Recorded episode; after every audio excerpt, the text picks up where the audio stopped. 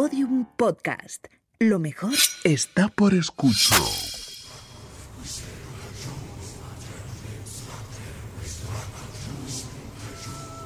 Elena, en el país de los horrores. Con Elena Merino en Podium Podcast. Hola, ¿qué tal están? Qué placer es volverme a reunir con todos ustedes. Yo no sé si es porque desde que ha empezado la primavera, al menos en el calendario, que se ha desatado el verdadero invierno, por lo menos aquí en Levante, desde donde yo les hablo, porque hace un frío que pela, porque no para de llover y porque el cielo está todo el tiempo oscurecido de nubes, que se ha creado el ambiente propicio, el ambiente perfecto, para que el programa de hoy sea un cuento de fantasmas. Van a tener crimen, no se preocupen, que nosotros sabemos lo que nos hacemos, pero después del crimen va a haber fantasma, además de otros misterios que quizás sean incluso más inquietantes. El primero de los misterios ha sido o ha vuelto a ser la manera en la que se ha ido configurando la escaleta de esta edición. Lo ha hecho como por arte de magia, como por una suerte de sincronicidad que ha ido atando unos temas con otros que han ido llegando más tarde y han encontrado el hueco con su forma como si fuera un puzzle. Por ejemplo, hace un par de días, mientras yo estaba documentando el caso que les voy a contar a continuación, un caso clásico tanto en la criminología como en los asuntos de lo paranormal o lo inexplicable, me llegaba un audio que, de primeras, me daba mucha alegría, porque es el saludo de un amigo. Pero justo a continuación, me generaba mucha inquietud, sobre todo por el lugar desde el que nos lo enviaba. Escuchen. Muy buenas, Elena, Salvador y demás secuaces. Soy David Carrasco y quería mandaros un abrazo muy fuerte desde el downtown de Los Ángeles. Me he acordado del programa, puesto que estaba paseando por aquí y me he encontrado con el ominoso e infame Hotel Cecil, que abrió sus puertas allá por los años 20 y que ahora mismo se encuentra cerrado al público por reformas y a saber qué más. Este lugar, que ha dado pie a toda clase de leyendas oscuras, ha dado también cobijo a gente como Richard Ramírez, eh, Jack Unterweber o la pues más eh, actual Elisa Lam. Y bueno, pues han ocurrido toda clase de asesinatos, eh, suicidios y situaciones de lo más oscuro y pues sospechoso e incluso misterioso. Así que nada, le mando un saludo a todo el mundo y además unas fotillos del estado de este lugar tan extraño e increíble y espero que hablemos muy pronto. Un saludo. David Carrasco, CEO y cofundador de Vermila Studios, una empresa española de desarrollo de videojuegos, a la que les recomiendo que no le pierdan la pista porque está a punto de dejarnos a todos con la boca abierta con sus proyectos. Y casi me atrevería a decir que David también es un superviviente, como cualquiera que se haya alojado en el Cecil y siga vivo para contarlo. Bueno, vale, puede ser que esto sea una exageración, porque no es tan difícil sobrevivir al Cecil, que por otra parte es uno de los edificios con peor historia del mundo, con mayor número de coincidencia de personajes terribles que se han alojado en él y con más manchas de sangre en sus paredes que cualquier otro, del que por cierto, si quieren ustedes un día, les hablaremos largo y tendido. Pero es que parece ser que tampoco es tan necesario seguir vivo para contar lo que sea que nos pase. Y si no, atiendan a la siguiente historia. El 25 de noviembre de 1827, el periódico The Sunday Times de Londres publicaba el siguiente anuncio. Matrimonio. Un caballero particular, de 24 años, totalmente independiente, cuya disposición no debe de ser excedida. Ha perdido últimamente al cabeza de su familia en las circunstancias más desagradables de explicar. A cualquier mujer respetable, que consideraría su comodidad doméstica y que estaría dispuesta a confiar su felicidad futura a alguien cualificado en todos los sentidos para hacer deseable el estado del matrimonio, ya que el anunciante está enamorado. Muchos matrimonios muy felices se han pactado por medios semejantes a este al que ahora se recurre, y se espera que nadie responda a esto por impertinente curiosidad. Pero si esto se encuentra con los ojos de cualquier dama agradable que se sienta deseosa de reunirse con un compañero sociable, tierno, amable y comprensivo, encontrará este anuncio digno de atención. Se puede confiar en el honor y el secreto. Para asegurarme contra falsas solicitudes, requiero que las respuestas se envíen por correo pagado a cargo del señor Foster a la estación 68 de Lidenhall Street con nombre y dirección reales y recibirán la más respetuosa atención. Lo que se le olvidó decir al anunciante es que además de sociable, tierno, amable y comprensivo, era un asesino que podía buscar pareja precisamente por haber matado al anterior. El autor de este anuncio es William Corder, uno de los hijos menores, el tercero de hecho, y desde luego no el mejor de ellos, de un próspero granjero de la localidad de Polstead, en Suffolk. Al joven Corder le conocían como Foxy, seguramente porque era un tramposo considerable y bastante amigo de lo ajeno, sobre todo cuando papá le cortaba el grifo y él tenía que seguir impresionando a las chicas, que era lo que más le gustaba en el mundo. Ellas tampoco le hacían desprecios porque Foxy no era mal parecido. Era alto, era delgado, era musculoso, tenía la piel clara y pecosa, solo que era bastante miope, lo que no le impedía, por otra parte, ser un buen tirador. Además, a todos les parecía un chico amable, simpático, alegre y un poquito cotilla. Para haberse convertido en un joven tan díscolo, la verdad es que no había sido un mal chico cuando era más pequeño. Quizá tampoco se lo habían permitido en el internado de Handley, donde pasó cinco años siendo un estudiante bastante aplicado. Pero como digo, la cosa cambió para mal, y tanta indisciplina acabó por hartar al patriarca que lo mandó a Londres a buscarse un trabajo o a hacerse a la mar con una pequeña cantidad de dinero para su subsistencia hasta que eso ocurriera, que por supuesto él despilfarró.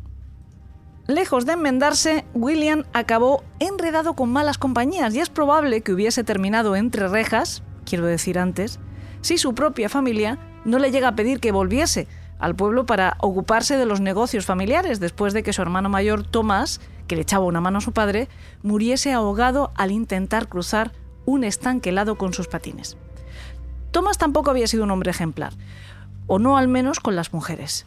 Había sido el amante de una de las chicas más guapas y más coquetas del pueblo, María Marten, la hija del cazador de topos, con la que sin embargo le separaba un abismo entre clases sociales en aquella época.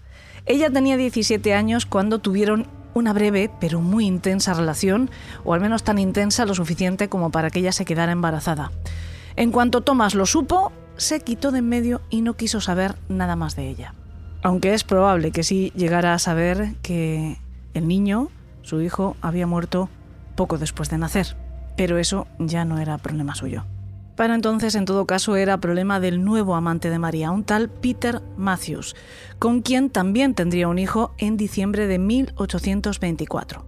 Matthews tampoco quiso casarse con ella, también había una gran diferencia social, pero no se desentendió del niño y se comprometió y cumplió a pasarle una pensión para su manutención cada trimestre. Aún así, ella se había puesto en una situación muy difícil para una mujer de esa época, se había convertido en lo que llamaban una mujer descarriada, y aspiraba a que alguna de sus parejas se quisiera casar finalmente con ella, que era la manera de volver al redil, al menos de cara a los demás. El siguiente en la lista sería Foxy Corder. En casa de los Corder, poco después de que William volviera a casa, en el transcurso de los siguientes 18 meses, tanto su padre como sus otros tres hermanos murieron. Quedó él como único varón de la familia para hacerse cargo de toda la hacienda junto a su madre.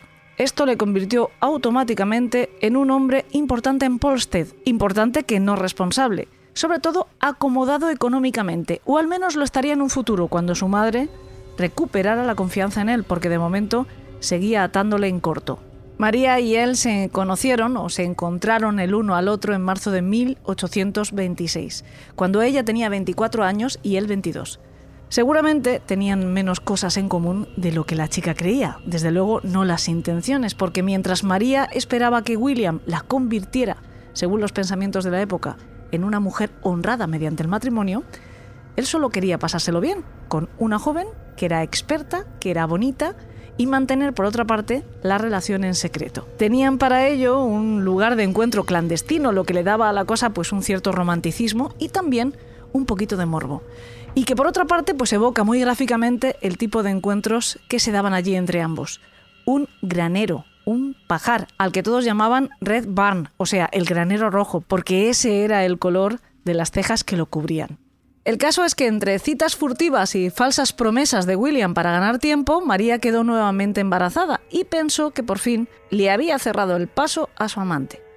Él, por supuesto, pues volvió a prometerle matrimonio, pero también volvió a explicarle que no era tan sencillo, que un matrimonio tan dispar, él un chico de clase y con dinero y ella, pues eso, una joven descarriada hija de un simple cazador de topos, requería mucha mano izquierda para ser aceptado por su familia, por más que solo le quedase su madre, y por la sociedad, y que por lo tanto pues tenían que actuar con mucha cautela.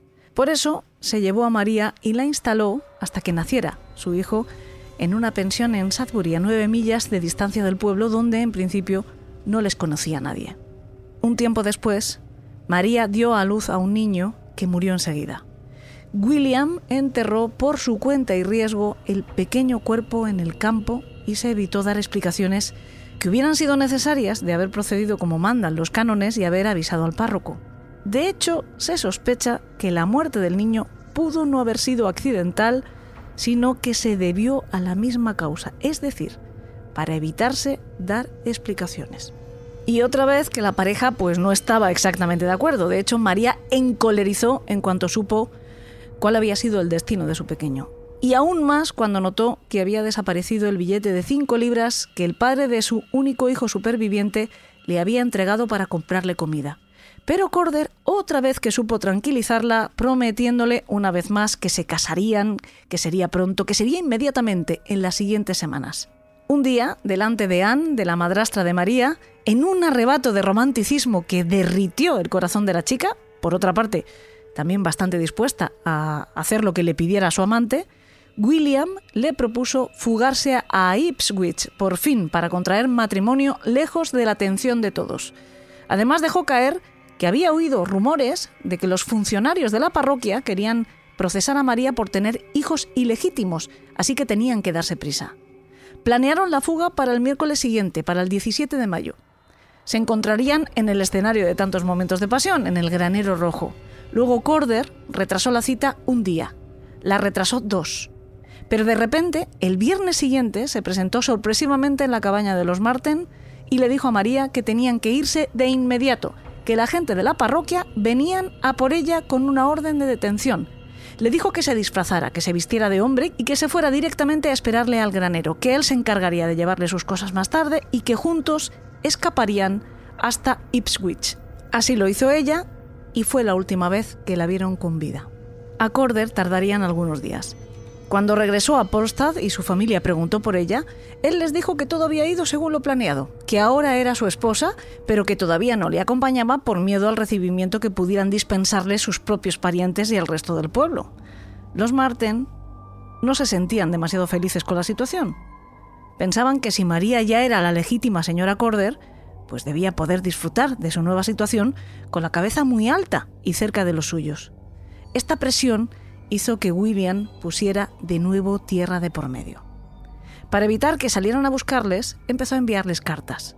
Les anunció que se habían instalado en la isla de White y que eran muy felices, que María lamentaba no poder escribir ella misma unas líneas, pero que se había hecho daño en la mano y la tenía impedida. Transcurrido un tiempo, cuando los parientes de la chica reclamaban una y otra vez saber de ella por su propio puño y letra, él se fingió sorprendido de que no hubieran recibido sus supuestas cartas y además se enfadó muchísimo con el deficiente servicio postal. Y así, con excusas, algo en lo que él tenía muchísima práctica, fue ganando tiempo, el suficiente, para regresar a Londres y poner el anuncio con el que abría esta crónica antigua. Más de 100 mujeres dispuestas le respondieron, pero solo una fue la elegida, otra María, Mary Moore, con quien se entrevistó en una pastelería cercana a una iglesia y tres semanas después se casaron. Ella, casualmente, era la hermana de un notable joyero de la capital inglesa. El flamante matrimonio se instaló en Grove House, en Aileen Lane, en el oeste de Londres, donde abrieron una escuela para señoritas. Y mientras tanto, cosas misteriosas estaban ocurriendo en Polstead. Había pasado casi un año desde que María había abandonado el pueblo, supuestamente, aunque sus familiares solo habían sabido de ella indirectamente a través de su nuevo, supuesto, marido. Pero Anne, su madrastra, sabía que no era así. Lo que pasa es que no lo había averiguado de la manera más ortodoxa. Dice la leyenda que fue el propio espíritu de María quien le reveló la verdad en sueños. Parece ser que Anne soñó varias veces que su hijastra era asesinada por el mismo hombre que le había prometido desposarla, William Corder, en el mismo lugar donde se habían dado cita para fugarse, el granero rojo, y que allí todavía se encontraban sus restos enterrados. Al principio, las primeras veces que lo soñó, como desconfiaba de ella misma porque su fuente mm, pues no era, digamos, la más fiable, guardó silencio porque temía que su marido la tildara de supersticiosa. Pero cuando el sueño, o más bien la pesadilla, se volvió recurrente, acabó contándoselo a Tomás, su marido, el padre de María, insistiéndole en que debía de ir al dichoso granero a confirmar lo que tanto se temía. Se repitió tantas veces el sueño que ella también se volvió pertinaz y no cejó hasta que le convenció. Marten tuvo que pedir permiso para registrar el granero a su propietaria, la señora Corder, la madre del que poco después se descubriría como el asesino de su hija, pero que en ese momento creía que era simplemente su consuegra. Se excusó diciendo que quería recuperar unas prendas de ropa de María que había olvidado allí el día que se fugó con su hijo. Thomas Martin removió la tierra en el punto exacto que le indicó su mujer, según el sueño. Y a no más de 40 centímetros de profundidad, descubrió lo peor. No quiso seguir roto de pena y horror, acudió a las autoridades para que completaran el trabajo. El cuerpo estaba esqueletizado, envuelto en una tela de saco. La ropa, sin embargo, estaba en muy buenas condiciones, perfectas para su identificación. María siempre había sido muy coqueta. Todavía llevaba puestos sus zapatos, sus pendientes, un pañuelo de seda, una peineta de carey y un sombrero adornado con un lazo negro, el mismo terno que había llevado puesto cuando abandonó la cabaña para reunirse con Corder en el granero. Al cráneo le faltaban dos dientes de la mandíbula inferior, que ya le faltaban a María en vida, por lo que su hermana también la reconoció por ese rasgo sin duda. Le habían disparado en la cabeza. Tenía también dos heridas, como de apuñalamiento en la espalda, pero es probable que éstas las hubiera causado post-mortem su padre al sondar el suelo del granero con su bastón en busca de la tumba soñada por su esposa. Parece que también la habían estrangulado con su propio pañuelo. Su asesino desde luego se había asegurado de que muriese. Pero parece que todos sus esfuerzos solo sirvieron para que dejara la vida corpórea, pero no para impedir que su espíritu le delatase. El único policía del pueblo, un tal Ars, fue enviado a Londres en busca y captura de William Corder, pero como estaba fuera de su jurisdicción, se tuvo que aliar con un policía local llamado James Leah. Por otra parte, perfectamente desconocido para el sospechoso, algo muy útil si tenían que acercarse a él con sigilo. Y así fue. Rastrearon a Corder hasta Grove House. El oficial Leah se entrevistó con los propietarios de la escuela con el pretexto de que su hija quería alojarse allí.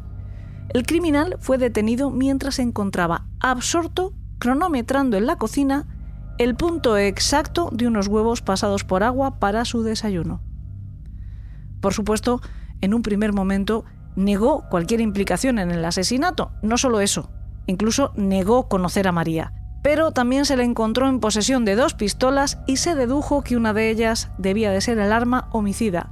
Y además tenía un pasaporte emitido por el embajador francés, por lo que se creyó que tenía intención de huir del país próximamente.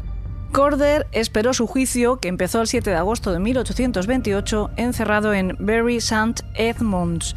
Y lo cierto es que lo tenía todo en contra. En su defensa, el acusado culpó a la prensa, como no. Dijo, entre comillas, por ese poderoso motor, la prensa, que regula la opinión de tantas personas en este país y que con demasiada frecuencia me temo, aunque sin querer, es la calumniadora y destructora de la inocencia, yo he tenido la desgracia de ser retratado entre los personajes más humillados y repugnantes. He sido descrito por esa prensa como el más depravado de los monstruos humanos. Y después, pues simplemente reconoció que ese día discutió con María, pero que no la mató, sino que ella misma lo hizo, que María se suicidó y que luego él, pues la enterró lo mejor que pudo. Al jurado le llevó solo 35 minutos condenarlo. Antes de leer la sentencia, el juez se dirigió a él y le dijo, Mi consejo para usted es que no se engañe con la más mínima esperanza de misericordia en la tierra. Y después ordenó, que te lleven de regreso a la prisión de donde viniste y que te lleven desde allí el próximo lunes a un lugar de ejecución y que allí te cuelguen del cuello hasta que estés muerto y que tu cuerpo después sea disecado y anatomizado y que el Señor Dios Todopoderoso en su infinita bondad tenga misericordia de tu alma. El 11 de agosto, ante unas 7.000 personas, Corder era ahorcado. Justo antes se le oyó decir, soy culpable, mi sentencia es justa, merezco mi destino y que Dios tenga misericordia de mí. Lo dejaron pendiendo en el patíbulo una hora.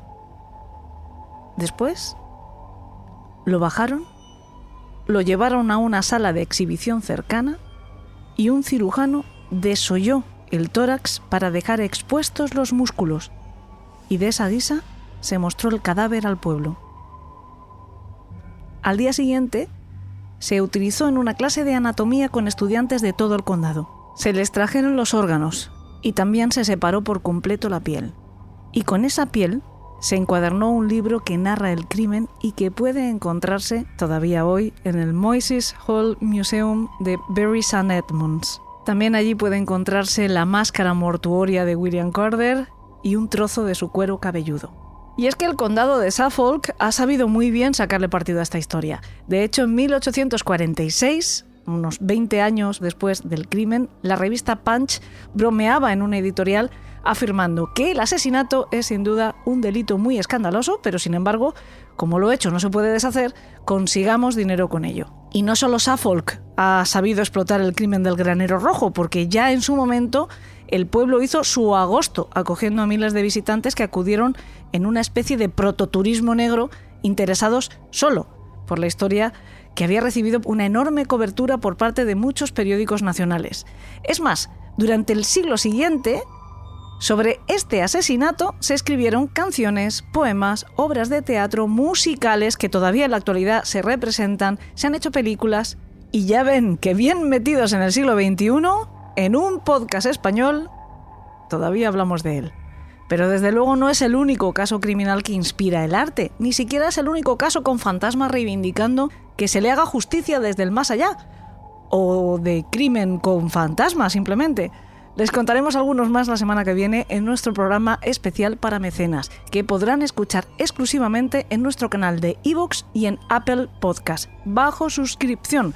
Una suscripción que solo les va a costar un euro y medio al mes y que les dará acceso, como bien saben, no solo a ese programa, el de la semana que viene, sino a toda nuestra fonoteca, más de 300 programas solo para ustedes que no en vano estamos celebrando nuestro décimo aniversario. Diez años de programas tienen ahí para escuchar. Diez años que, por cierto, si no me equivoco, nos convierte en el podcast de Crónica Negra más longevo de nuestro país. Y aquí precisamente tuvo lugar otro crimen, mucho menos conocido que el de María Marten, pero igualmente ominoso y terrible, que también ha servido de inspiración para crear arte escénico en este caso. Piso 10 es una obra de microteatro que recreaba de forma más o menos libre el asesinato de María Eulalia Morgado a manos de su marido Ángel Acero, un ex comisario de la Brigada de Estupefacientes que la mató de tres tiros en un ascensor en el edificio Palacio de la Prensa de Madrid, en la plaza de Callado, en Gran Vía, como prefieran cuando subían a ver a los padres de ella. Ocurría el 30 de junio de 1987, sobre las 3 menos cuarto de la tarde. Este matrimonio subía en el ascensor con intención de llegar al piso 14 donde vivían los padres de ella, que eran muy mayores y que la madre de hecho estaba bastante enferma, por lo que iban a verla cada tarde.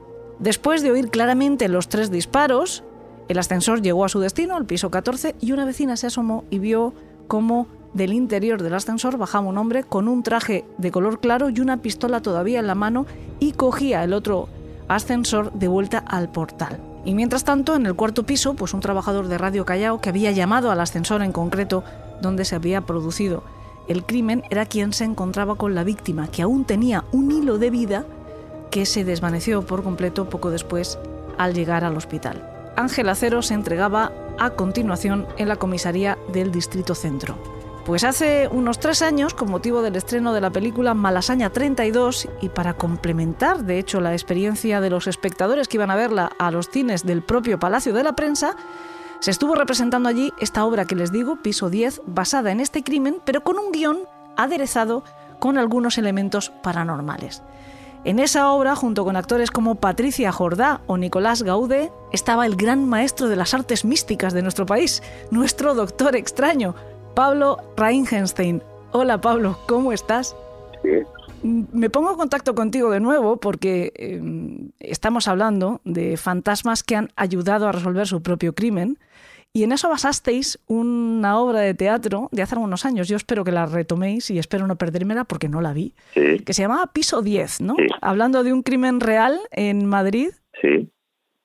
Cuéntame cómo fue aquello. Pues mira, em, esto fue en Palacio de la Prensa en Palacio de la Prensa, en el piso número 10, eh, tuvo en los 80 un, suceso que, en aquella época se consideró un crimen pasional. Hoy en día ya tenemos otros términos como, bueno, pues de, violencia, eh, otro tipo de violencia, que se le puede llamar violencia machista, etcétera, etcétera.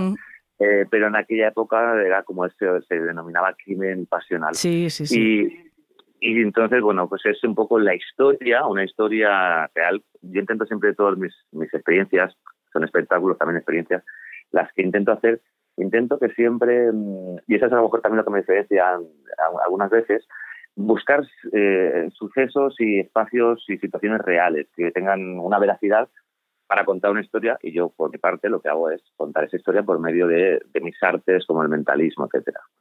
En este caso, era recrear esta historia.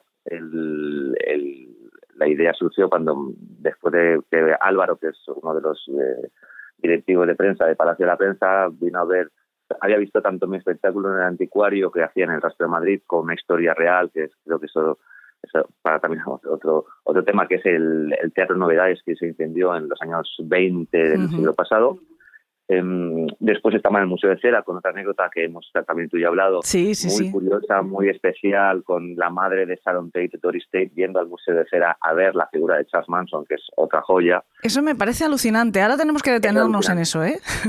sí, sí, sí, sí, nos detenemos en eso. Bueno, la cuestión es que aquí yo como estaba trabajando con mentalismo en el cine en Palacio de la Prensa, me dijo, ¿por qué no hacemos algo? Me dijo Álvaro, ¿por qué no hacemos algo eh, en torno a, esa premisa que, que tú utilizas siempre?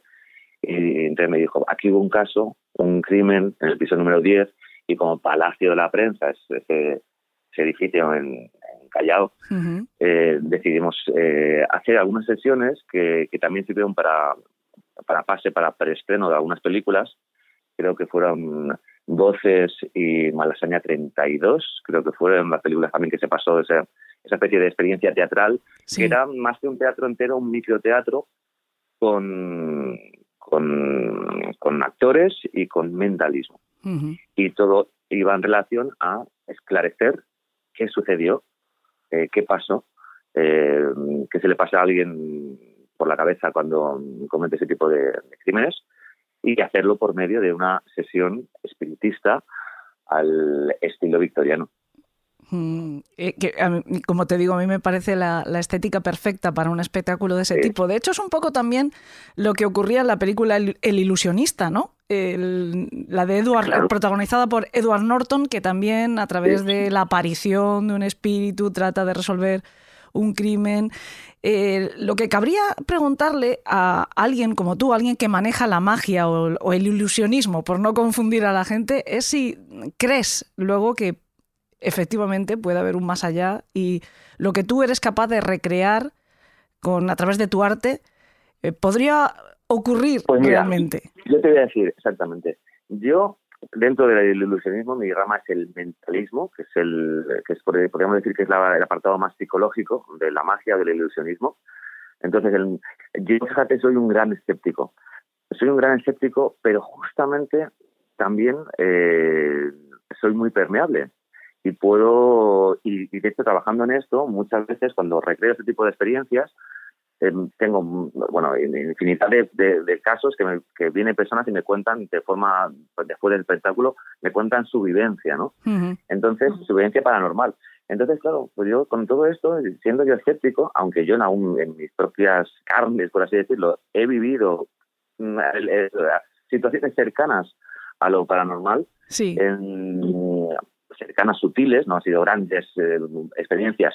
A no ser, o sea, yo cuando las recreo sí que son grandes experiencias, pero después en mi vida cotidiana, a lo mejor, pues cosas más pequeñas, ¿no? Em, pero sí que puedo creer. De hecho, mm, eso es un poco la- la- el gran misterio que hay con todo esto. O sea, nadie puede poner la mano en el fuego para decir que no existe. Alguien no lo ha vivido, no lo no se ha experimentado, suele ser común, pero hay casos y a mí me cuentan sucesos o vivencias que al menos es como las personas lo han experimentado.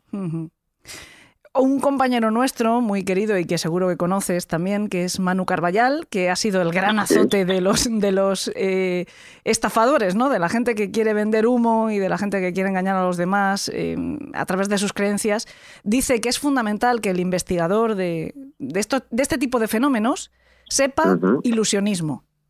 De hecho, Claro. él algo se maneja, ¿no? Él, yo le he visto hacer alguna cosa y mm, atravesarse la cara con un bolígrafo, por ejemplo, o cosas así. ¿Tú crees lo mismo? Al final, eh, ¿crees que, bueno, pues es una forma también un poco de tender una trampa, ¿no? Sí, a, a ver, mm, es que claro, si, si eh, los ilusionistas, los mentalistas utilizan muchas técnicas que a lo mejor tienen que ser simplemente psicológicas para, para generar justamente esa, esa sensación de, de- de contacto o espiritual o paranormal. Mm, aunque yo también creo que en ese sentido, y yo fíjate, soy, yo también soy muy abogado del diablo. Entonces yo creo que, que evidentemente mm, se tiene que perseguir a, a gente que, que- que abuse de otras personas, pero también creo en, lo, en el concepto de la trampa sagrada.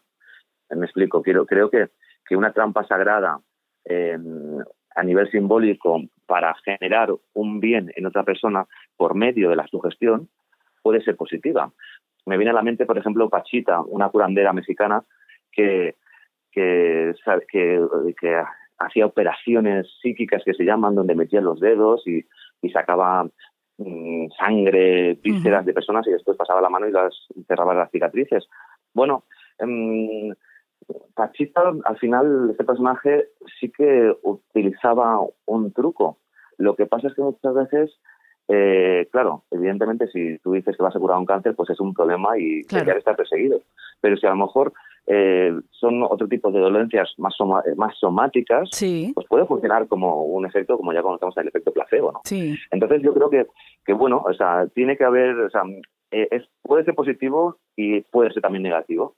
Es, al fin y al cabo, como quien reza una estampa de un santo, eh, si a él le sirve para canalizar una energía y, y no son cosas que, que puedan hacerle mal, creo que puede ser positivo también. Hmm. Sí, no, claro, evidentemente el, el problema viene en lo que tradicionalmente se ha llamado o hemos llamado los cronistas de negra el brujo full, ¿no? Claro, el full, no, no, no, el, tramposo, ese sí, porque ese no va, en, en su intención desde luego no está el intentar hacer un bien, sino más bien lo contrario, está intentar enriquecerse a costa de otro, por lo tanto, pues tampoco desdeña el causar un daño a, a los demás. Oye, me, llamó ya la otra, el otro día cuando hablamos tú y yo, mm, de hecho me, me dejaste en el puro asombro y ahora lo has vuelto a mencionar, esa anécdota mm, de que en España, en Madrid, en el Museo de Cera, que los dos conocemos y amamos mucho, yo le tengo muchísimo Sí. cariño, nosotros intentamos grabar desde allí una temporada, lo que pasa es que las condiciones acústicas pues no son las mejores, son las ideales para un museo de cera, pero no son las ideales para, para grabar un podcast, pero bueno, fue maravilloso el breve periodo de tiempo que pasamos por allí. Y de hecho hay un programa que hicimos con muchísimo cariño recreando un poco eh, la sensación, ¿no? Porque si hay un sitio que evoca eh, pues lo que yo llamo a pechusque, esa sensación inquietante, miedo, no sé, es un museo de cera, ¿no? Por eso yo también Total. es un lugar como muy recurrente para mí, ¿no? Me gusta mucho. Y poco después empezasteis vosotros a hacer allí eh, también un espectáculo maravilloso y, y tuvimos ocasión de hablar. Pero tú me contaste hace poquito, cuando volvimos a contactar a, a partir de, de esta experiencia de microteatro, me dijiste, pues sí, en el Museo de Cera de, de Madrid estuvo la madre de Sharon Tate para ver Sí. la figura de su asesino. Y dicho así en titulares, es muy desconcertante. Sí, es desconcertante. Pues mira, yo te voy a contar cómo fue toda la situación, según me contó nuestro querido Gonzalo Presa, que en paz descanse, que, que fue mm, sí. durante mucho tiempo el Relaciones Públicas del Museo de Cera. Eh, claro, el Museo de Cera tiene todavía una figura de Charles Manson. Te voy a decir más, es el único museo en todo el mundo que hoy en día mantiene una figura de Charles Manson. Hasta hace poco estaba también en Barcelona, pero cuando se remodeló se, se dejó de, ya no está, la le quitaron. Entonces, em, la, la anécdota sucedió que la madre de Sharon Tate, no sé eh, cómo, en, en- en un folleto descubrió que estaba la figura de Manson y se puso en contacto con Gonzalo para ir a ver eh, la figura. Gonzalo la atendió y la llevó a la figura. De hecho, Gonzalo me contó que después, ese fin de semana, eh, o sea, ese, ese mes o a, a los dos meses, esto fue en, no sé si fue a finales de los años 80, a principios de los 90, pero me contó que Gonzalo, que estaba siempre muy bien, eh, se codeaba muy bien de, de personajes famosos, había estado en Ibiza y coincidió con Roman Polanski y tenía entendido que sí, que, que, que algo sabía de todo eso. No sé el fin, o sea, la, la anécdota es curiosa, la- lo que sucedió fue que, que ella se, se quedó, se quedó como mirando la figura, estuvo un tiempo y se fue.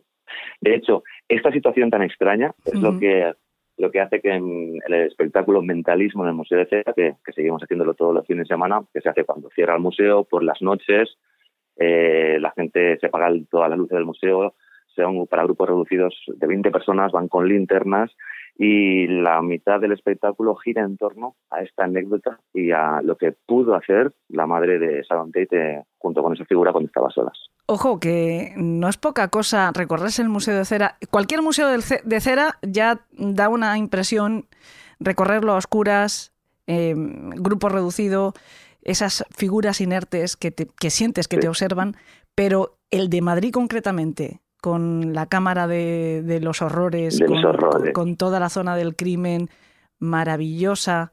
También volvemos un poco al ambiente decimonónico, ¿no? Porque encima los crímenes que recrea son antiguos. Mira, tú eh, casi esto redondea el círculo, ¿no? Porque hablabas de que Piso 10 se presentó también eh, para dar como antesala, como aperitivo a la proyección de, entre otras, la película Malasaña 32 que Sí. según tengo entendido está inspirada en, en los crímenes de la calle Grilo y creo que están en el. Museo de Cera también representado. No. No, no está en no, el Museo de no- Anda. no sé si estuvo, estuvo puede que estuvo en, que estuviese en algún momento, pero en la zona de arriba están está ahora el, el Museo del Expreso de Andalucía, Sí, que tiene toda una secuencia de, de cámaras. Em, está el Barba Azul, el carnicero caníbal de, de Francia del siglo sí. pasado. Ujú. Está, hay una zona de la Inquisición que es que tenemos que volver a esto. O sea, yo voy a recomendar a la gente que se den prisa en ir a- primero a ver el Museo de Cera y después, si quien quiera, a ver mi espectáculo por las noches, porque es, voy a decir que para, en- en- en- por desgracia para nosotros, se va a reformar en, en un tiempo. Oh, Y la cámara de arriba, o sea, toda la parte de arriba, no tiene precio porque, porque de hecho, o sea, sería, hoy en día sería totalmente y políticamente incorrecto exacto, sí. tener- hacer una galería como esa. O sea, es, es espectacular. No, es gore, qué, qué gore, malísima gore. noticia me das. Qué malísima Sí, noticia bueno, la buena noticia es que todavía no, no está, está Sí, abierto. claro. O sea, que tenéis Mm. tiempo para volver a ir a, verlo, hacer fotografías em, y, y verlo. O sea, que es la buena noticia. Es que es un poco viaje en el tiempo también, no solo Es un porque viaje en el tiempo no solo es el, el- el que le guste un poco el sobrecogerse, que es la sensación que Sí. te va a transmitir la visita a esa zona, sino también que eso, así empezaron los museos de cera. Empezaron Claro. por ahí, ¿no? Está la Revolución Francesa. Pues bueno, el origen realmente sería, podríamos, si nos fuésemos al origen, origen, serían los ritos funerarios en la Edad Media, donde las, a la nobleza, los personajes eh, con más dinero y populares de la época al principio los exhibían los cuerpos, pero se descomponían, entonces decidieron empezar a hacer réplicas de bustos en cera. Ese, a lo mejor, sería el, el- el primer origen de, de replicar en cera a, a un busto. Después llega Madame Tussauds, y Madame Tussauds, eh, que hoy en día es una franquicia de, de museos Sí. eh, bastante comerciales y muy bien hechos, pero el origen es realmente siniestro. Madame Tussauds hacía réplicas de las cabezas guillotinadas en la Revolución Francesa. Es fascinante esto. Sí, sí, sí. sí. Así que hay, hay un nexo de unión siempre con, con lo oculto, con lo, un poco lo siniestro, lo macabro. Y de hecho, mentalismo en el Museo de Cera juega con todo eso, juega con rememorar todas es- esas historias. Oye, Pablo, ¿en qué más espectáculos se te puede ver? Porque mm, hemos hablado en una semana y te he pillado en mm, tres puntos distintos de España, con lo cual Claro. estás, estás de Pues turné mira, además de tener el, el espectáculo en el, en el Museo de Cera, ¿no? Exacto. Mira, yo trabajo, o sea, eh, estoy con, eh, tengo un, el Museo de Cera casi todos los fines de semana en Madrid, viernes y sábado, algunos domingos también. Después, una vez al mes, eh, lo hago en el Museo de Cera de Barcelona, también, se hace en Barcelona. Y después tengo, mm, como trabajo con para espectáculos con eh, eh, un poco por así decirlo ad hoc para presentaciones corporativas Sí. trabajo con una ginebra con la ginebra Hendrix entonces hacen presentaciones entonces también me obliga entre diarios sobre todo intento cuadrarlo para, para viajar haciendo presentaciones corporativas por así decirlo. Eh, pero tengo todo eso desde un poco el mainstream al, al underground Ajá. ¿Y mm, cuánto dura aproximadamente el espectáculo en el Museo de Cera? en torno a la, a la hora y media Wow, tampoco está mal, ¿eh? Sí. Tampoco está no, no, mal. no, está bien. Y te, te voy a decir más, eh, se pasa volando. no, no, eso seguro. Como vemos, vamos de estancia en estancia, no, no vamos por todo el museo ni mucho menos, pero decimos tres estancias donde suceden cosas. Eh, una de las también, aparte de la figura de Manson, está también la figura de Manuel Tonetti, que era mm, Ujú. el payaso Sí. eh, de los hermanos Tonetti, unos payasos que se dedicaban al mundo del circo, y que mm, otra vez volvemos al tema de hoy en día pues se conoce como, sabemos que esta enfermedad es una enfermedad mental, eh, o, o- o está diagnosticada, la depresión está diagnosticada, en su momento pues son, son- también tiene mucho que ver con eso porque está Manuel Tonetti con uno de los trajes que utilizó antes de suicidarse, era un payaso, un payaso de cara blanca, el payaso clásico de cara blanca, en la comedia del arte, pues van con, con la cara blanca, el sombrero, las luces, y está ahí la figura que con el traje que donó la familia. Hmm. Yo voy a reivindicar siempre el Museo de Cera de Madrid. Eh, yo sé que mucha gente dice, no, pero tal, la figura está mal hecha, la otra... eh, hay figuras maravillosas eh, que casi son réplicas exactas de- del, el- del humano que las inspira. Luego Sí. habrá otras que estarán menos acertadas, da igual, pero es una pieza de historia maravillosa en nuestro país. Desgraciadamente Gonzalo, que también lo era, eh, porque había conocido prácticamente a todos los, los que, menos a los más antiguos de, hablamos históricos, de la zona de historia, yo creo que a todos los personajes celebrities de la actualidad los había conocido en persona y tenía anécdotas que contar sobre ellos. Algunas las pudo compartir también con, con gente de la banda de Elena del País de los Horrores, entiendo que contigo muchas más. Y afortunadamente, pues tú ahora también las puedes contar, pero insisto, es una pieza de historia de nuestro país que ojalá dure una eternidad más. Y bueno, si además ya existe la- el plan, el proyecto de reformarlo y adaptarlo a estos tiempos que corren ahora de, de lo políticamente correcto y por lo tanto privarnos de- del escalofrío, como parece que estamos empeñados, ¿no? De que, que todo tiene que ser bonito, dulce y, y, bueno, pues eh, alegre. Y, y no, hay un lado oscuro que deberíamos de siempre tener vigilado y conocido. No sé Sí. si compartes, yo entiendo que compartes conmigo también ese punto de vista. Totalmente. Y de hecho te voy a decir más. Yo soy, aparte de que de tener los espectáculos el Museo de Cera, a mí me encanta, me tiene fascinado el Museo de Cera y, y cada vez me gusta más porque existen museos como los de Madame Tussauds que tienen las figuras que están muy bien hechas, son réplicas y está muy bien, pero a mí me aburre ya en un Sí, momento. parece, parece una más- alfombra roja, ¿no? Claro, me gusta más el bizarrismo de decir, Sí. mira, mira, este, este, este, este escultor ha decidido hacer la cara de esta forma, ¿no? Entonces, Mm. creo que también es un poco lo divertido del Museo de Ciudad de Madrid. Hay figuras que están muy bien hechas, con réplicas que son perfectas y otras que son más divertidas, que suelen, suelen ser las antiguas, Sí, que a mí particularmente me gustan más incluso. claro, claro que sí. Pablo, hablaremos de nuevo seguro. De hecho, eh, espero que hablamos en persona, que yo pueda ir a ver ese espectáculo y además, eh, bueno, pues a lo mejor, yo qué sé, igual se nos ocurren ideas. ¿Quién sabe? Perfecto, seguro. Malas Muy bien. ideas siempre, ¿eh? Malas ideas. Pablo, lo dicho, que muchísimas gracias por atender de nuevo la llamada de Elena en el País de los Horrores. Muy bien, gracias a ti, Elena. Elena en el país de los horrores. Desde luego, no solo es recomendabilísimo ir a ver el espectáculo de Pablo Reichenstein, sino yo creo que necesario y terapéutico. Después de lo que hemos vivido y de lo que todavía nos queda por vivir, qué bueno sería dejarnos convencer de que la magia existe, aunque sepamos que hay truco detrás. Al fin y al cabo, eso es la ilusión y es lo que nos queda para combatir la realidad cuando se pone pesadita. Magia, ilusión y misterio. Pero no siempre es el misterio el que nos sale al paso, el que se manifiesta llamando nuestra atención para que completemos el enigma que plantea. Porque hay veces que el misterio no sabe bien con quién se está metiendo y es el propio investigador el que va en su búsqueda a levantarle las faldas con todo el descaro para ver qué esconde ahí debajo. No importa el tiempo que pase, hay sabuesos que no pierden la pista de un buen caso jamás.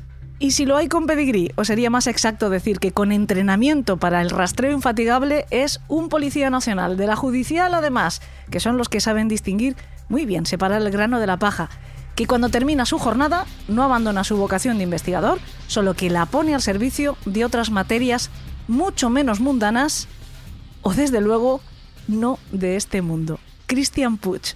Hola Cristian, ¿cómo estás? Muy buenas, pues aquí fenomenal. ¿Qué tal, qué tal está yendo la, la gira del libro? Supongo que estarás emocionado, como todos los padres primerizos, ¿no?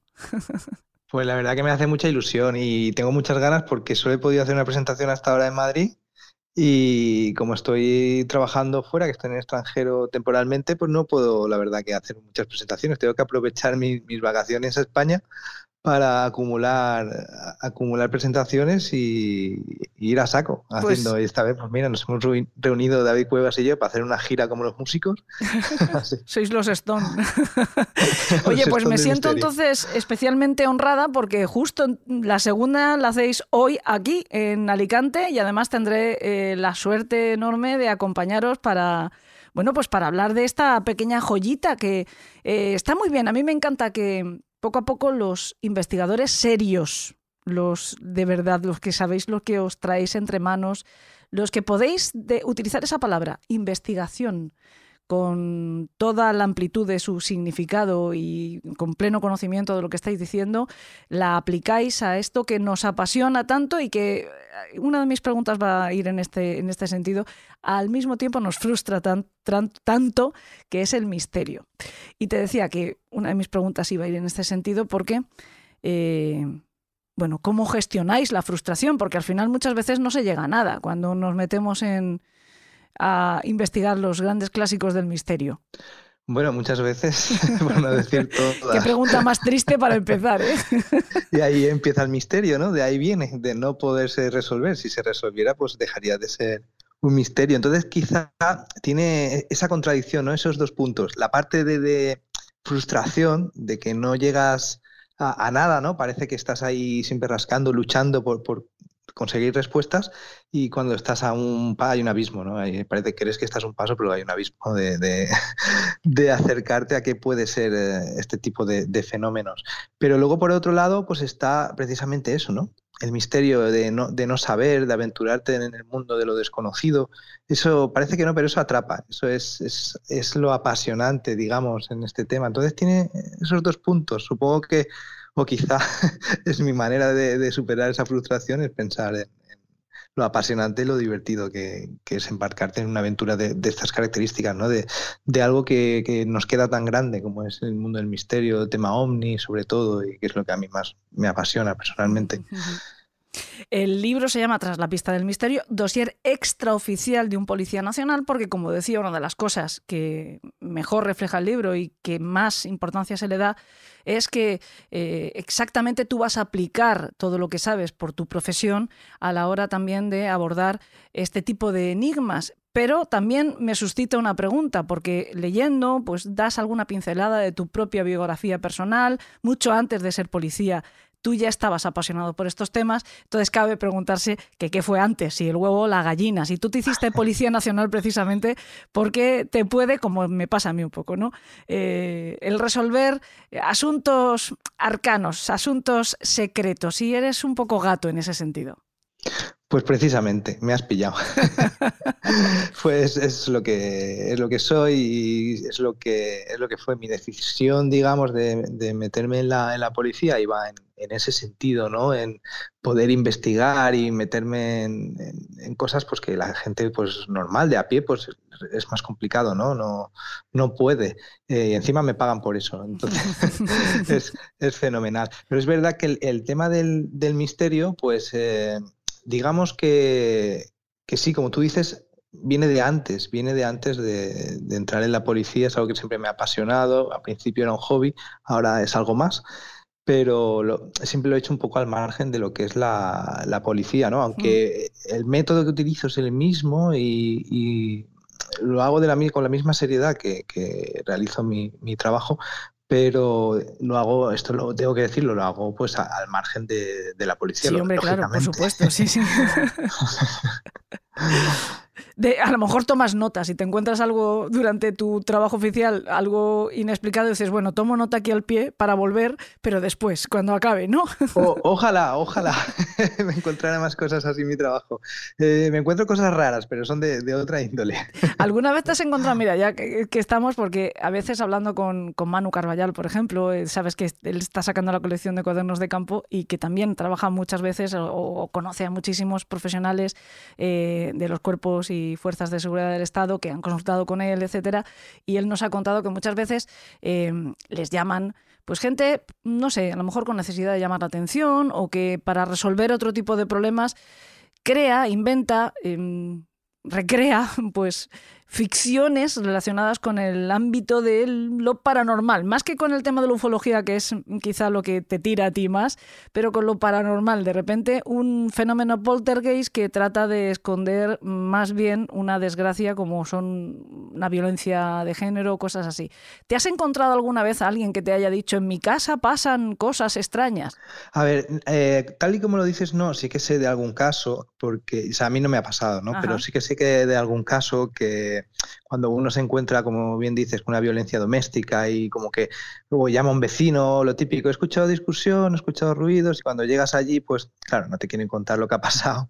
ves cosas por el suelo, ves platos rotos, dices, hombre, aquí ha habido violencia, entonces eh, su manera quizá de salir del paso, cada vez menos, estas cosas ocurren poco, son más de otra época. ¿eh? Sí, sí. Pero bueno, eh, pues de repente decirte, pues ha salido volando los platos, por decirlo así. Lo primero que se les pasa por la cabeza, ¿no? Intentan encubrir pues otro asunto de tal, pero bueno, eso se, se, resuelve fácil pues separando un poco a la familia, si hay niños, preguntando a los niños, a, a, la mujer, al hombre un poco aparte y, y ya vas un poco viendo que, o sea, vas discriminando, ¿no? La, la explicación más lógica en este caso es, la, que suele, es la que suele ser y, suele esconder siempre algún problema de, violencia doméstica. Eso pasa, ha pasado en algunas ocasiones, no siempre tengo que decir, que no, no estoy diciendo que los fenómenos postergate eh, sean... Eh, casos de violencia doméstica no, mucho menos, escondidos, pero claro, ha habido casos porque, bueno, en la policía siempre hay, hay nos encontramos con fraudes, denuncias falsas, o que esto sería una denuncia falsa, por decirlo así, ¿no? manifestar a un policía que han salido los platos volando, ¿no? no que están encubriendo realmente mm. eh, un hecho delictivo. Entonces, eh, pues la policía es normal que, traten de mentirnos y tratar de, ocultar este tipo de, hechos y de delitos, pero vamos, que no, no es lo que más abunda por suerte y yo personalmente no, no me he encontrado casos así.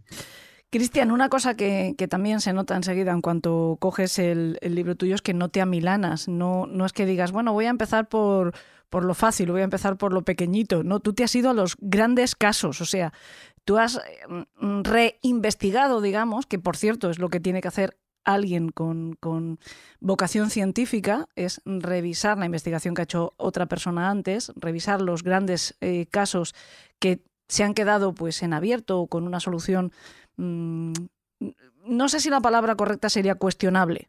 Mm, creo que en todo lo que tenga que ver con el misterio es la palabra que generalmente mejor encaja. eh, y ahora posiblemente a mí me vayan a llover piedras, pero creo que precisamente lo que nos salva ante el engaño es cuestionarnos, ¿no? Ese es el, gran espíritu escéptico, debería de ser ese, y creo que de alguna manera quizá lo compartamos, ¿no? Em, pero tú no te has conformado, o sea, tú te has ido directamente, vamos a investigar Manises, vamos a investigar B. Eh, ¿Cómo se te ocurre, eh, pues eso, meterte en estos fregados tan, tan, tan gordos? Pues mira, tengo varias explicaciones, no solo una. La primera es que ya que hacía un libro, pues iba a poner los casos guays, los grandes y los que interesan a todo el mundo, no los casos que he investigado mucho más, en mi echador está lleno, pero, bueno, son casos que solo me interesan a mí. Entonces tenía que suscitar interés. Por eso elegí, digamos, los casos más grandes. Luego, el tema de reinvestigarlo, es por dos cosas. La primera, porque claro, yo al, ser policía, ¿no? a mí no me conoce nadie, ¿no? no soy una figura pública, por lo tanto, a mí es muy difícil que me lleguen casos, eh, digamos, inéditos o que, o que conoce poca gente, pues porque no, no, me conocen y no me los cuentan. Pues cada vez, a ver, cada vez me van conociendo más gente cada vez me van llegando más, pero de primeras es muy difícil que a mí me llegue un caso así eh, como el de los billares o como el de Ricky B o como porque por lo que digo, ¿no? Porque no soy nadie. Y luego otra cosa, la gente que ha investigado o por el hecho de haber investigado antes que yo un caso no significa que este caso sea o sea, el misterio no es patrimonio de nadie. Exacto. O sea, no, te puedes apropiar, decir, no, este caso es mío, lo he investigado yo. Digo, no, perdona. O sea, esto es un hecho que ha sucedido, eh, está guay, que está muy bien que tú lo hayas investigado o sacado a la luz, pero eh, no nos tenemos que quedar con una opinión. Si no nos quedamos como cuando vas al médico de, un profesional, pues imagínate de, cualquier persona que se llame ufólogo o cualquier cosa que acabe enólogo que se lo hayan inventado y que te, luego te cuenten un, caso de misterio bajo su criterio, su punto de vista o su... Además, pensemos que, que muchas veces el hecho de sacar casos es porque hay que sacar revistas o hay que sacar libros o hay mucha gente que o hay que sacar podcast, ¿no? Que esto está bien todo un mundillo que hay cierta maquinaria pues que, hace que haya que estar sacando cosas a, la luz. Entonces, eh, yo de primera me lo cuestiono todo. No sé si... Por eso te decía que, creo que esa es la clave, ¿no? Cuestionarse las, las cosas. Y además es que mm, vale que mm, recordemos una y otra vez pues los grandes clásicos, eso está muy bien. También ocurre en el ámbito de la criminología, como, como perfectamente sabes, que hay determinados casos que hay que contarlos y que pues marcan, son hitos, son, importantes, pero no significa que no haya algo nuevo que contar, que no haya una vuelta que darle, no haya que revisar el caso, eh, o que no haya que contarlo como lo, como lo han contado anteriormente otros compañeros, que lo han hecho perfectamente seguro, pero quizá a ti te ha llamado la atención más algo en ese caso que a otro pues le ha pasado más desapercibido o le ha restado importancia o lo que sea, ¿no? Que yo creo que al final es lo que puede aportar. Y en el caso de la investigación a mí me parece especialmente importante y creo que es muy eh, eh, significativo a destacar lo que tú acabas de decir, que es que un caso no es patrimonio de nadie. No significa que, oye, lo ha contado ya Pepito ya no lo puede contar nadie más, que no se toque, ¿no? Entonces, ¿qué sería, qué sería del misterio en España si, si no se pudiera hablar de Belmez? Yo qué sé, por poner un ejemplo, o de Vallecas, ¿no? El polemiquísimo caso Vallecas, que no veas tú la que se lía cada vez que alguien se acerca, y sino que eso no lo, se lo cuenten a nuestro querido amigo David Cuevas, que la que lió Pollito. Sí, y eso es un poco porque está, a ver, es verdad que vivimos en una sociedad un poco polarizada y mm, parece que cuando uno da un punto de vista sobre un caso, como ejemplo cuando Iker habló del caso Vallecas, él sacó su punto de vista, está muy bien, su investigación, es genial. Pero claro, no implica que otros investigadores puedan tener otra y, que sea, que decir que aquí nadie tiene la verdad. Son investigaciones de hechos a posteriori y uno puede tener una información, otro otra, e incluso luego de, dentro de la misma información criterios distintos. Lo que no puede ser que se hagan guerrillas o por, tener o por pensar diferente, decir, pues uno dice que esto es verdad, otro dice que esto es mentira y ya se crea la polémica. No, esto es un caso como todos que, pues que, que hay que, que, investigar y hay que ir con la mente abierta, pero cuando uno va con... Porque otra cosa que pasa en el mundo del misterio es que somos abanderados de, ser gente de mente abierta porque creemos en cosas que los demás no creen. Pero luego cuando nos da la contraria, de repente sacamos las uñas y nos rasgamos las vestiduras. Y eso, a ver, esto no, no es así. Hay que, hay que estar con la mente abierta de cara a que algo pueda ser un fraude o no, o simplemente un error. Porque es verdad que con el caso Vallecas, bueno, yo eché una mano en las sombras a investigar, a, eché una mano a a investigar un poco el caso y, cuando dimos pues, que con, el forense y, con de, de- que hizo la, la- la autopsia a la, a la- a, pues a la niña fallecida, ¿no? Del caso Vallecas, bueno, una serie de cosas. No, no me quiero tampoco, Sí, sí. porque al final no es un caso pues que da para hablar y para decir mucho, pero vamos, que, que no es lo que nos han contado ni, ni mucho menos. Y luego otra cosa que, que sucede es que cuando hay un informe policial por medio, es otra cosa que me, que me da mucha rabia. Cuando hay un informe policial por el medio, es como que quieren darle valor con eso. Sí. un- y cuando realmente el caso Vallecas no hay ningún informe policial, es simplemente un parte de sala que, que se genera cada vez que, que una dotación policial se acerca a resolver pues, un problema que ha entrado por la sala del 091. Todo, todo, todas las actuaciones quedan registradas en un mero resumen en el parte de sala del operador de sala 091, que hace un pequeño resumen. Eso es lo que hay del, del caso Vallecas, a eso no se le puede llamar informe policial, pero bueno. Oye, de todos los casos que has investigado, te voy a hacer mm, la misma pregunta, una dentro del libro y otra fuera de- del libro, porque dices que tú tienes además un archivo lleno de casos que has considerado que a lo mejor para esta primera entrega, este primer libro, que yo espero que sea el primero, ¿eh? eso significa que haya más, eh, pues no, no, te ha parecido que no, que no querías eh, incluirlos, pero mm, que los tienes en tu archivo. De los que tienes aquí en el libro, ¿cuál es el caso que más te ha apasionado a ti, que más te ha gustado investigar? Uf. Algunos te han llevado además a, a recorrer buena parte del mundo, ¿eh? Sí, sí, sí. Es que claro, eh, los que saco son precisamente porque me encantan, pero aunque me han traído muchos dolores de cabeza, entonces estoy ahí valorando en- dentro de los que me gusta que menos dolores de cabeza me ha traído. De hecho, algunos siguen que- abiertos, ¿no? Algunos propios sí, tuyos sí, tienen, sí, eh, todo el, el libro además tiene un hilo conductor que es una aventura mm, que ha sido los Goonies. Es, eh, los Goonies, nos han llamado ya varias veces los Goonies. Es que nada más empezar a leer el libro es lo primero que pensé. Digo, mira, otro como yo, que, que es un Goonie, un Goonie, pero ya con, con espolones, ¿no? que nosotros somos también los Goonies. O sea, cuando queráis juntamos las dos pandillas y, y nos vamos. Los Goonies o, o, o Scooby-Doo, ¿eh? que antes, antes de grabar también has mencionado Scooby-Doo. Yo me siento muy Scooby-Doo también. Claro, es que nos ha pillado esa generación y nos ha hecho mucho daño. Entre Sí, sí, yo creo que los sí. Goonies y Expediente X. Sí, sí, creo que sí.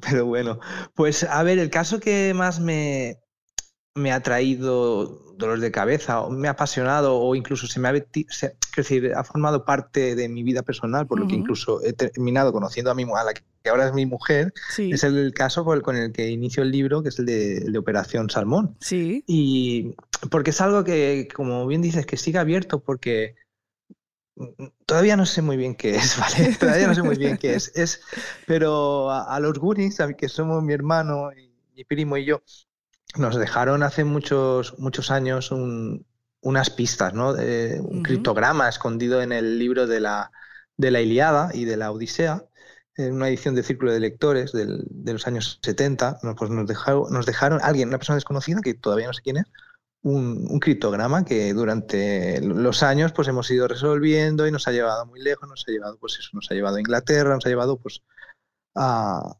a varios lugares para tratar de resolver ese enigma, esas pistas y, y parece ¿no? que, que trate o, o esté intentando enseñarnos algo, algo como que existe pues alguna otra realidad, ¿no? Otra otras, o otras dimensiones escondidas un poco entre las costuras de, de, nuestro- de nuestra realidad, donde otros autores antes que yo ya, ya llegaron ¿no? un poco a esa conclusión, pues como, como yo qué sé, pues Platón o Dante o no sé, eh, Parménides de Lea, escriben un poco, hablan sobre que, que hay otra cosa, ¿no? Otra dimensión, otro mundo de las ideas, por llamarlo así, de donde quiz- quizá puede- pueden venir estos, o cruzar, ¿no? Est- estos fenómenos. Yo tengo cierta teoría, cierta hipótesis, y es que cuando suceden estas cosas es por, por dos cosas. Una, porque nosotros entramos en algún tipo, nuestra mente, ¿no? nuestra percepción, en algún tipo alterado de conciencia, por lo que es capaz de vislumbrar algo que está en otra realidad. O cuando esa otra realidad, por lo que sea, eh, por causas que desconozco, pues interactúa o cruza en esta, ¿no? Es cuando parece que suceden es- es- este tipo de, de fenómenos. Y digamos que este- esta persona desconocida que nos dejó estas pistas, pues trataba pues con cierta documentación o cierta investigación que, que realicé. eh, Es, es difícil hasta de explicar, la verdad Sí. que me cuesta un poco, es más fácil escribirlo que, que hablarlo. Bueno, es que, es que no deja de ser apasionante. Encima lo has vivido en primera persona, con lo cual entiendo perfectamente que tenga su dificultad tratar de explicar todo lo que a ti te ha podido suscitar por dentro, porque una cosa es investigar algo que, que está ahí, que tú simplemente entras como pues un testigo más, que en un momento determinado pasa a la acción para tratar de, de desvelar el, el, misterio que se escondió. Otra cosa es vivirlo en primera persona y además tener que investigarlo, seguir una pista que es un mensaje para ti mismo. Eh, y además, mmm, casi nada. Eh, mientras estás investigando y estás involucrado y estás apasionado con, con pues eso, con tus Goonies particulares en la investigación de viajes en el tiempo. Y, y, bueno, pues como si alguien de otro tiempo, y nunca mejor dicho, viniera a decirte, efectivamente, chicos, vais por el buen camino, ¿no? Es un poco la sensación que también transmite. Eh, y todo eso, además, si te, si te pones a investigarlo, tienes que intentar dejar fuera cualquier eh, preconclusión, no sé si sería la palabra cor correcta, ¿no? Mm, esto que yo acabo de hacer es precisamente lo que tú no tienes que hacer para tratar de llegar a una res resolución objetiva. Claro, eh, yo trato de, de, de, hacer dos cosas a la vez. La primera es que mientras yo investigo, es, es investigación, es recopilación de datos, es, es simplemente eh, tratar de, de, averiguar o resolver algo, ¿no? Sin, sin prejuicios, sin, sin intentar como bien dices, sacar hipótesis y teorías que al final nos, con estos temas del misterio muchas veces diga, divagamos más de la cuenta. Esa es pues, una persona totalmente objetiva que está investigando. Pero por otro lado, claro, por otro lado, al margen de la investigación, pues cuando analizas un poco toda esa información y esos datos, es que es es una locura. Es, por ejemplo, lo que tú has dicho de viajes en el tiempo. Es que mm. quería ahorrármelo, no quería decirlo. Y estaba ahí como otras realidades, tal, que al final igual ha quedado hasta, hasta más loco.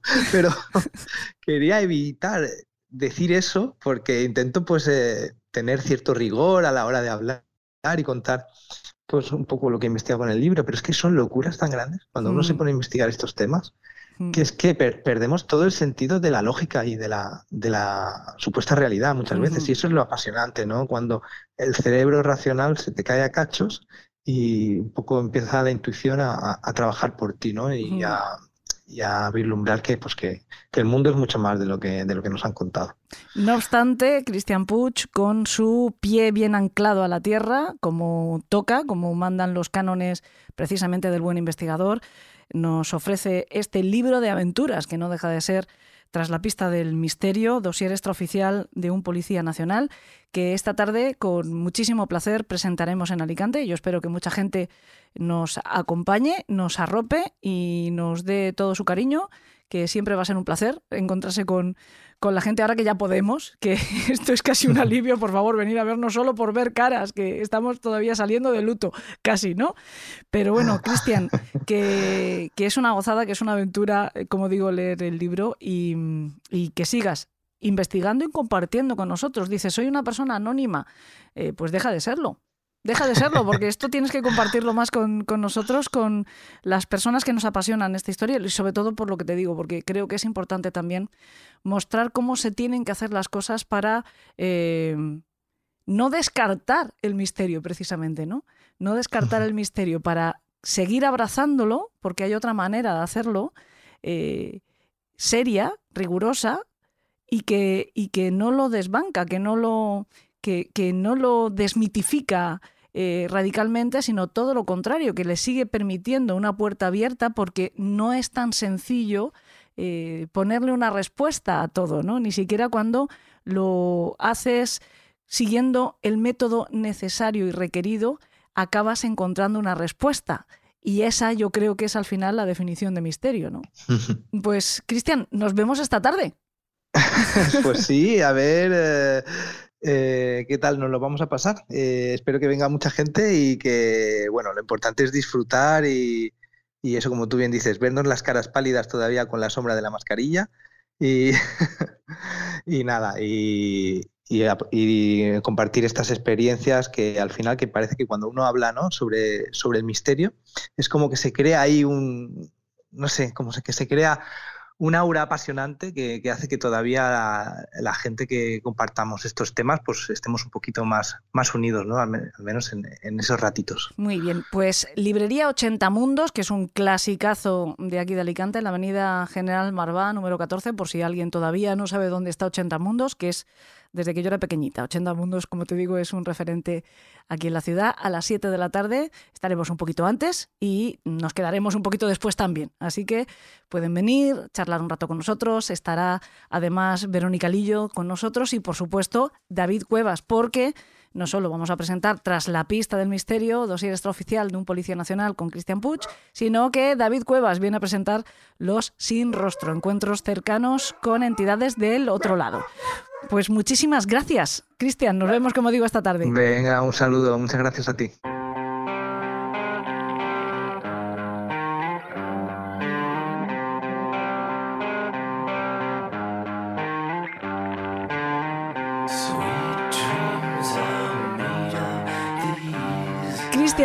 Y también David Cuevas, desde luego, tienen algunas historias que han vivido en primera persona o que han recogido del testimonio de quienes lo han hecho que bien podrían servir de inspiración para buenos guionistas de ciencia ficción y de terror. Y después que todas las pelis que se hicieran con esos guiones y todas las series, todas esas historias, se incorporaran al catálogo de HBO Max. Aunque hay que reconocer que en HBO Max van sobradamente bien servidos de ambos géneros y de muchos más. Por ejemplo, ¿han visto ustedes la serie Euforia? Pues es exactamente así como tiene a todos sus fans, eufóricos.